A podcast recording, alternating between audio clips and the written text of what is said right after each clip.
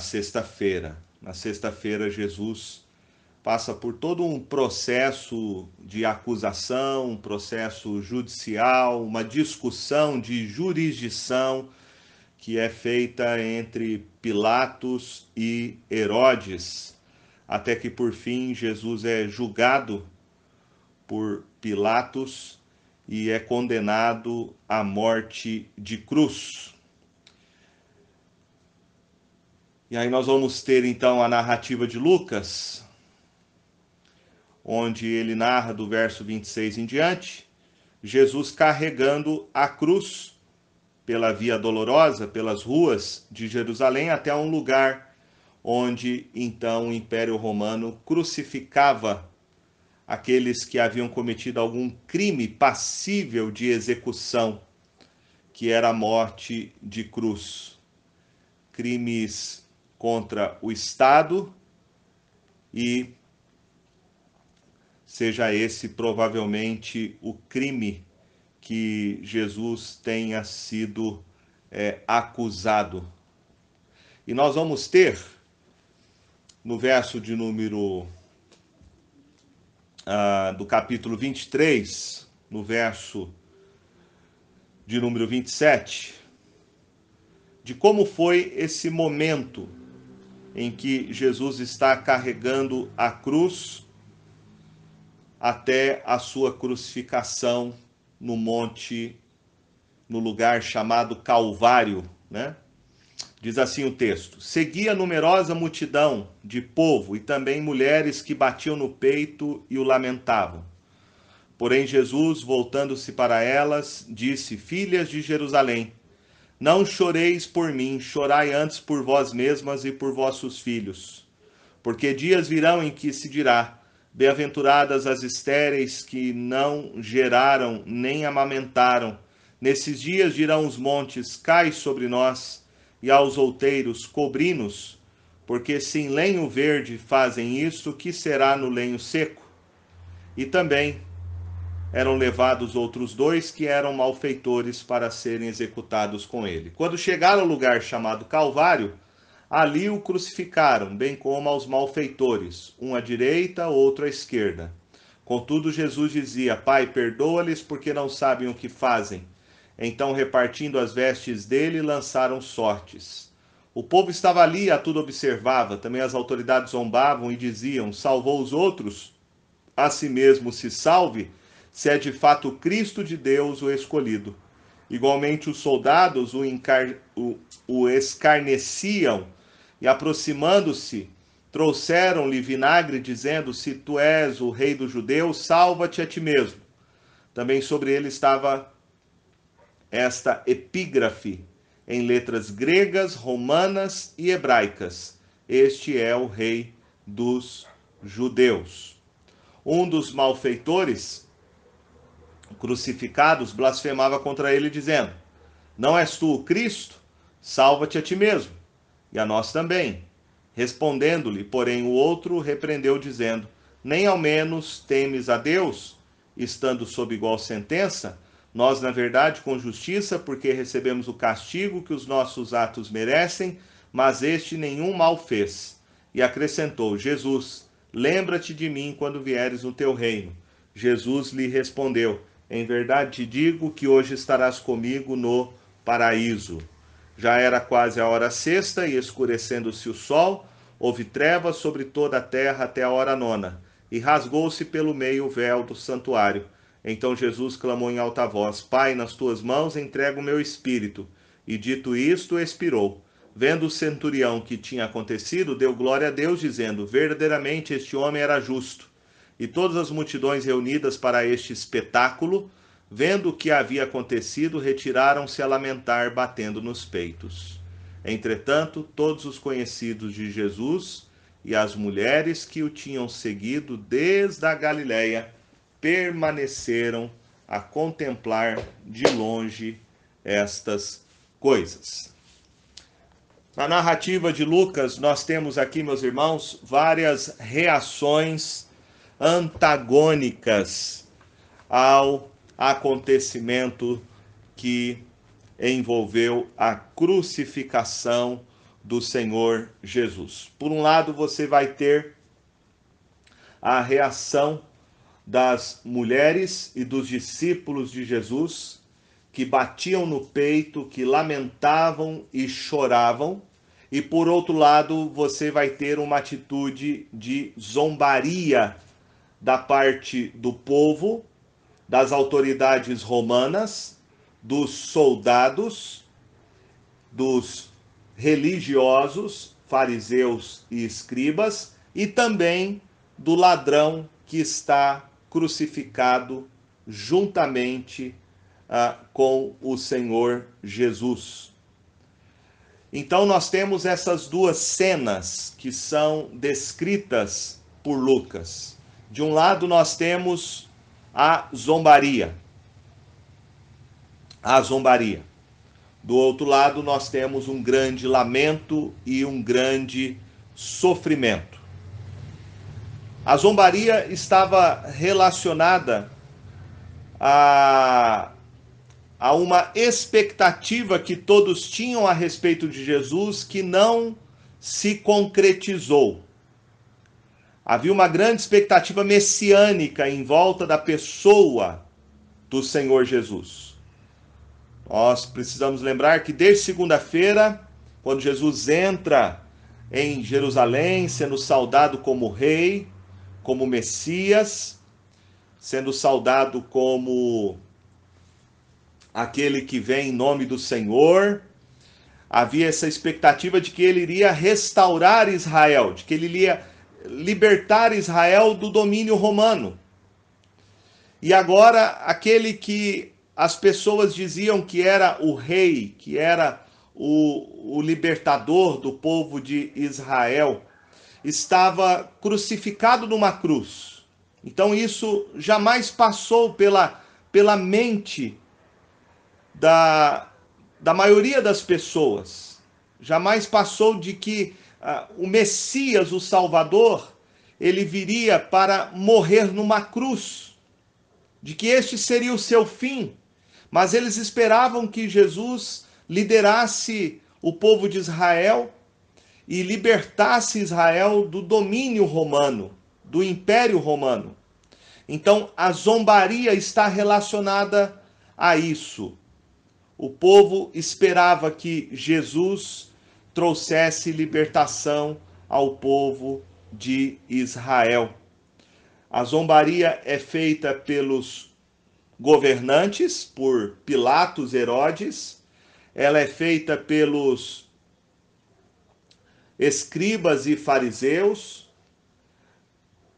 por aqueles que lideravam a religião judaica, e era feita pela maioria do povo, pela maioria do povo.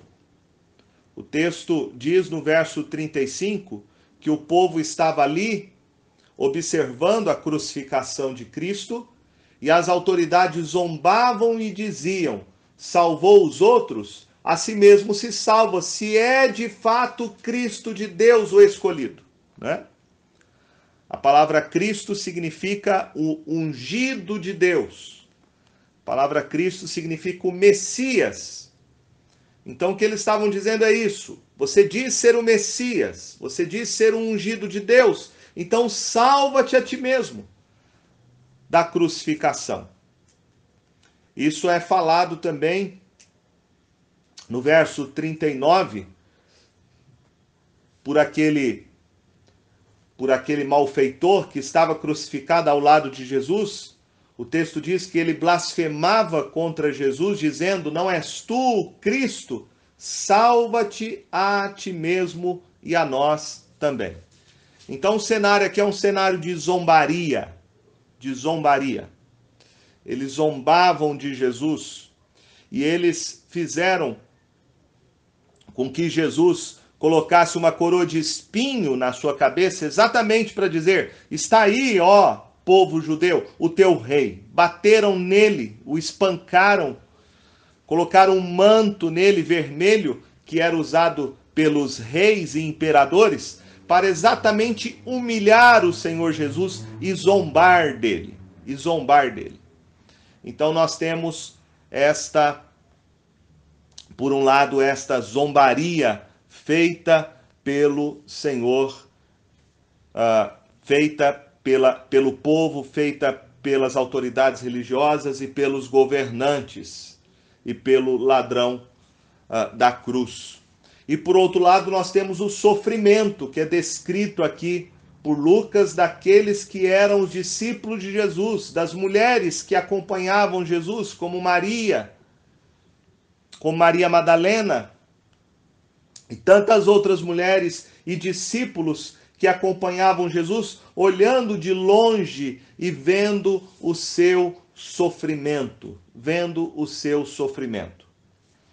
Nós temos aqui um dos meios que foi usado, que era usado pelo Império Romano, que era a execução por meio da crucificação. Era sem dúvida um dos métodos mais cruéis, porque era uma tortura uma tortura física e psicológica. Este meio de execução, ele começou bem antes do Império Romano. Ele foi inventado pelos persas, quando no século IV antes de Cristo invadiram a Babilônia. E há relatos históricos que ali naquela ocasião o rei persa Dario crucificou numa cruz cerca de 3 mil babilônicos. Então era um meio cruel de morte, porque eh, havia uma tortura tanto física quanto psicológica por meio da crucificação. E este era o método então usado pelo Império Romano. O texto diz que Jesus andou pelas ruas de Jerusalém carregando a sua própria cruz, que já era em si mesmo uma grande humilhação, você ter que carregar o instrumento da sua própria execução, do seu próprio martírio, e agora ele é levado então até o lugar que é chamado Calvário. A palavra aqui Calvário vem do latim calvaria e é a palavra para crânio ou caveira. Ah, e nós aprendemos aqui, meus irmãos, então, algumas lições sobre a crucificação de Jesus. A primeira delas é que a crucificação do Senhor Jesus, ela foi a manifestação da justiça de Deus e do cumprimento do seu plano de redenção para o homem.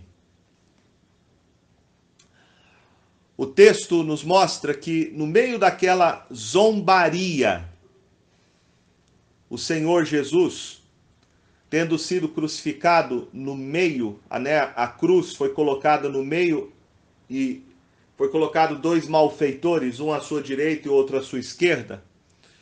No meio daquela zombaria, Jesus diz no verso 34: Pai, perdoa-lhes porque não sabem o que fazem. Porque não sabem o que fazem. Pai, perdoa-lhes porque não sabem o que fazem. Neste momento em que nós vemos zombaria, as pessoas rindo, rindo, zombando do Senhor Jesus, nós vemos Senhor Jesus pedindo ao Pai por misericórdia. Ele pede que o Pai perdoe aquelas pessoas. E segundo Jesus, o perdão é porque aquelas pessoas não sabem o que elas estão fazendo. Jesus aqui não está dizendo que aquelas pessoas não eram responsáveis pelos seus atos não eram responsáveis pela sua crucificação. Aliás, o próprio apóstolo Pedro, em Atos, capítulo de número capítulo de número 2, ele vai dizer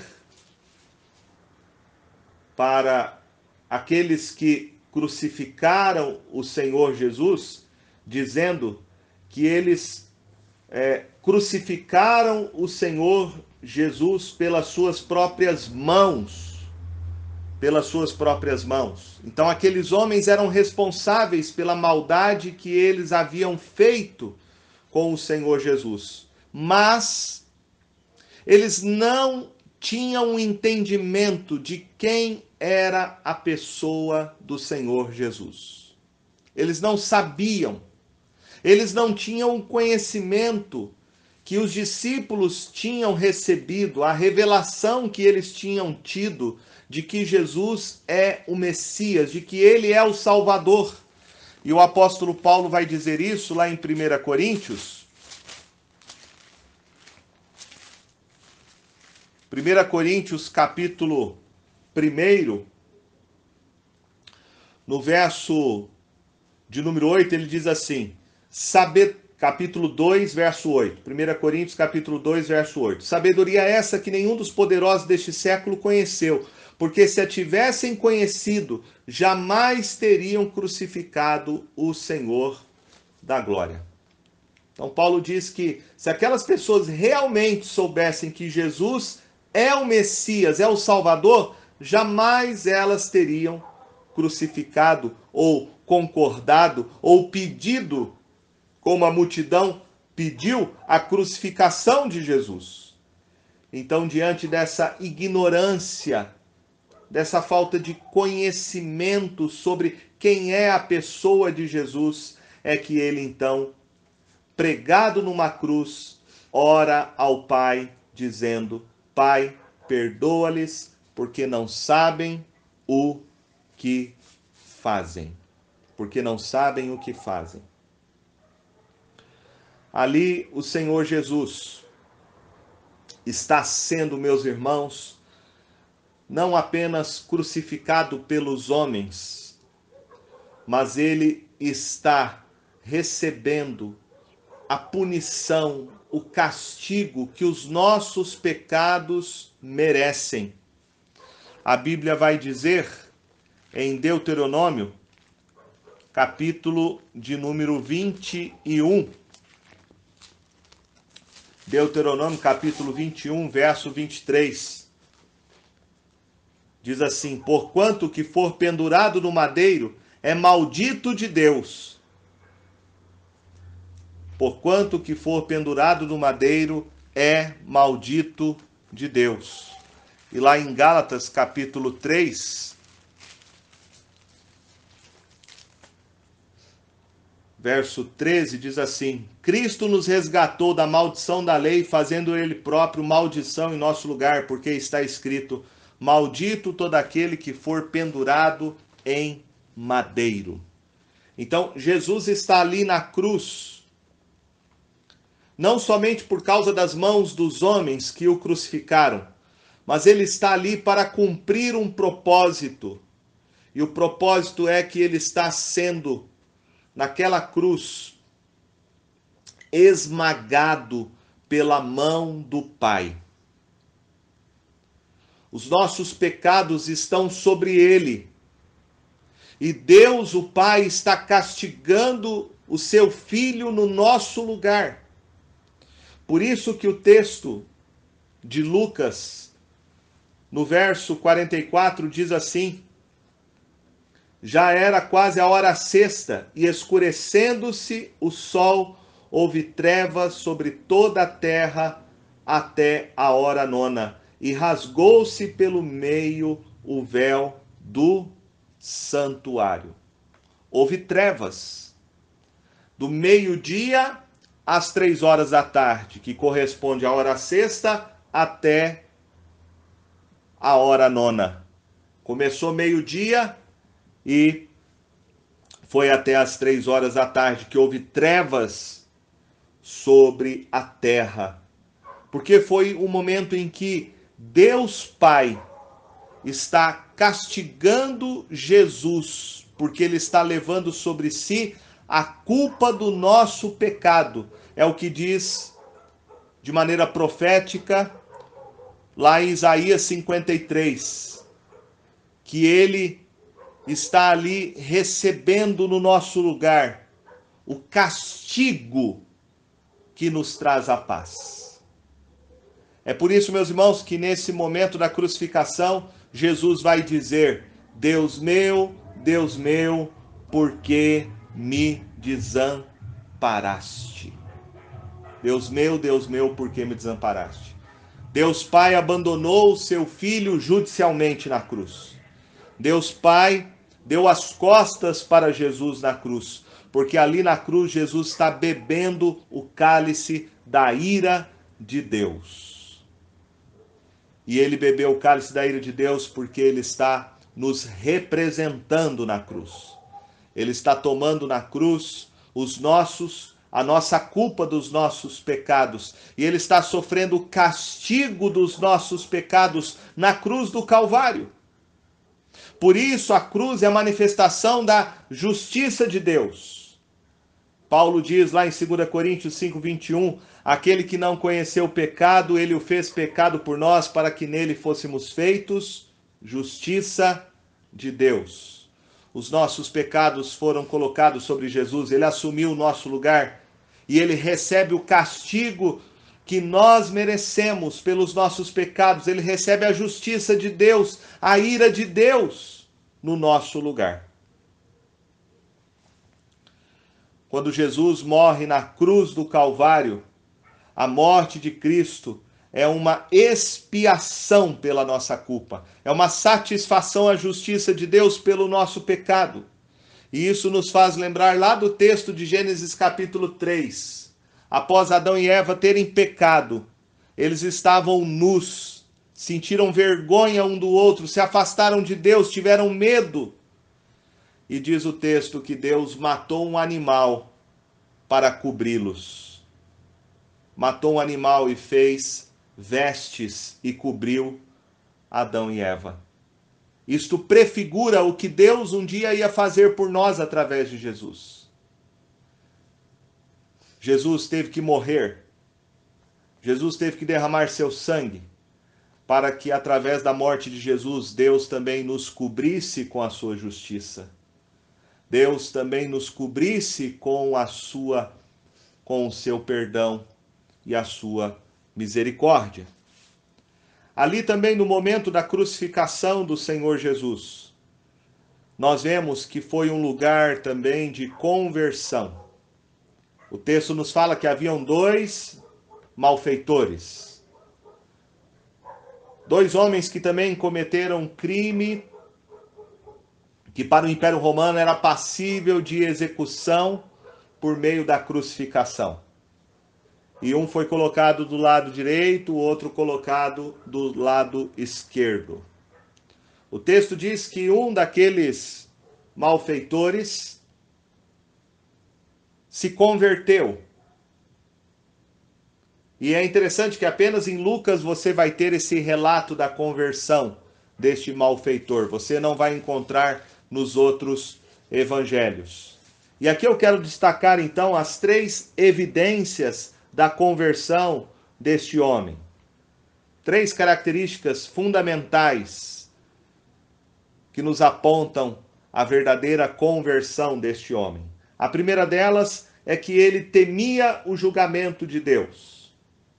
Enquanto um deles uh, dizia: Não és tu Cristo, salva de ti mesmo e a nós também, o outro repreendeu, dizendo, verso 40, nem ao menos temes a Deus, estando sob igual sentença? Ele temia o julgamento de Deus. Ele temia o julgamento de Deus. A Bíblia nos diz, lá em Romanos, capítulo de número 3, verso 18, que o homem não regenerado, ele não tem o temor de Deus diante dos seus olhos. Então, esta é a primeira característica que nós vemos de alguém que se converte ao Senhor Jesus. Ele tem um senso do juízo de Deus. Ele tem medo do julgamento de Deus. E somente uma pessoa convertida tem essa consciência de que ele merece o juízo de Deus. A segunda característica está com relação ao seu pecado. Porque o verso 41 ele diz: Nós, na verdade, com justiça, porque recebemos o castigo que os nossos atos merecem, mas este nenhum mal fez. Veja que ao mesmo tempo que ele reconhece que ele está ali sendo crucificado, porque ele merece aquele castigo que é a morte de cruz, ele também reconhece que Jesus não merece a morte de cruz, porque Jesus não havia feito nada, não havia cometido nenhum pecado, nenhuma transgressão para ser crucificado no madeiro. Mas este homem tem consciência, meus irmãos, do seu próprio pecado. A consciência dele é como a consciência do filho pródigo, ele caiu em si, ele admitiu que ele é um pecador. E aqui há então verdadeiro arrependimento e confissão do pecado. Em terceiro lugar, nós vemos que este homem deposita a sua confiança de salvação somente no Senhor Jesus. Ele diz no verso 42: E acrescentou: Jesus, lembra-te de mim quando vieres no teu reino. Ele coloca a sua fé no Senhor Jesus, mas ele pensa no reino de Deus em termos futuros. Ele fala: lembra-te de mim quando vieres no teu reino. Mas Jesus dá para ele a garantia da salvação naquele mesmo dia, dizendo: Em verdade, em verdade vos digo, que hoje estarás comigo no paraíso. Veja que este homem coloca sua fé somente no Senhor Jesus. Ele sabe que somente Jesus poderia salvá-lo. E Jesus mostra que, embora o pedido dele estivesse relacionado ao reino futuro, Jesus diz que naquele mesmo dia ele estaria com o Senhor Jesus no paraíso, no céu. Isso nos ensina, meus irmãos, que não há purgatório. Não há purgatório. Não há um lugar intermediário entre céu e inferno. Também não há boas obras. Não há nada que o homem possa fazer pela sua salvação, buscando ser salvo pelos seus méritos. Não há. A salvação é somente por meio do arrependimento e somente pela fé em Cristo Jesus.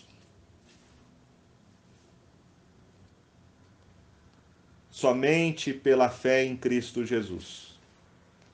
Por isso o texto nos fala no verso 45: E rasgou-se pelo meio o véu do santuário então Jesus clamou em alta voz: Pai, nas tuas mãos entrego o meu espírito, e dizendo isto, expirou.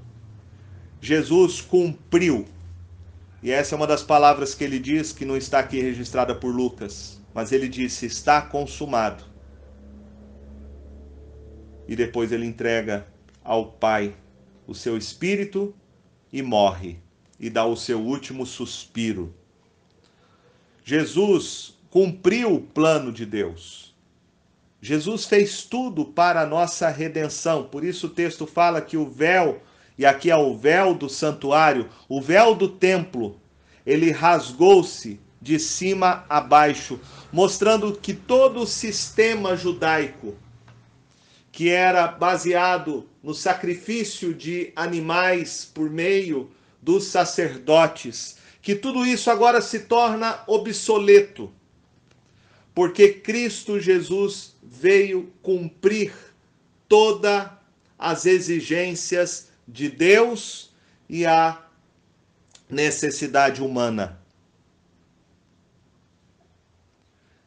Nós aprendemos aqui, meus irmãos, algumas coisas então que eu quero terminar sobre a crucificação de Jesus. Primeiro, a crucificação de Cristo Jesus foi o único lugar onde a justiça e a misericórdia de Deus se encontraram.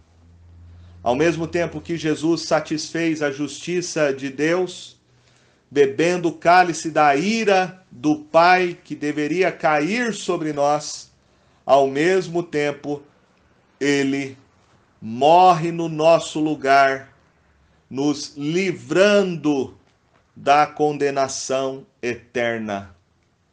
A morte de Jesus foi para nos salvar da ira eterna. Então, na cruz do Calvário, eu tenho a justiça de Deus e a misericórdia. A justiça de Deus que caiu sobre Jesus e a misericórdia de Deus, onde Deus não nos dá o que nós merecemos. E assim ele nos oferece gratuitamente o perdão por meio de Cristo Jesus, através da fé e do arrependimento.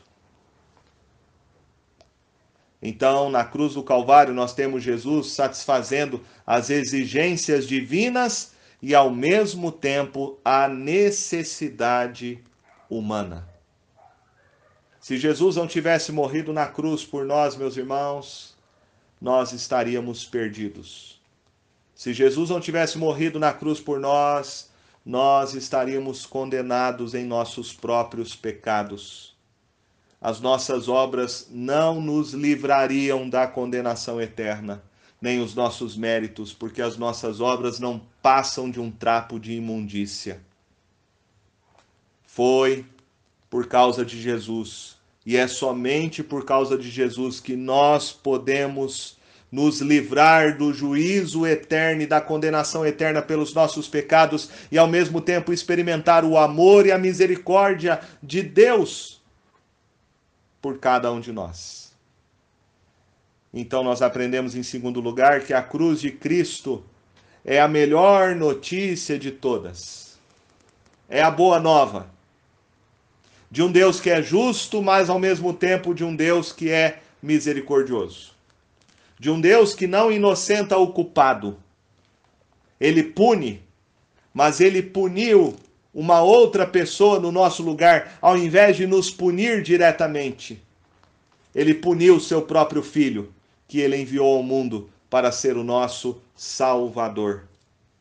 Por isso, o texto de João, no capítulo 3, um dos textos mais conhecidos, nos diz assim, em João capítulo 3, verso 16: Porque Deus amou o mundo de tal maneira que deu o seu Filho unigênito para que todo que nele crê não pereça, mas tenha vida eterna. Porquanto Deus enviou o seu Filho ao mundo não para que julgasse o mundo, mas para que o mundo fosse salvo por ele. Quem nele crê não é julgado, o que não crê já está julgado porquanto não crê no nome do unigênito Filho de Deus. Veja que a única maneira de nós nos vermos livres da condenação eterna que os nossos pecados merecem é nós crermos apenas e somente no que Cristo Jesus fez por nós. Se as pessoas rejeitam Jesus, elas rejeitam o plano de Deus.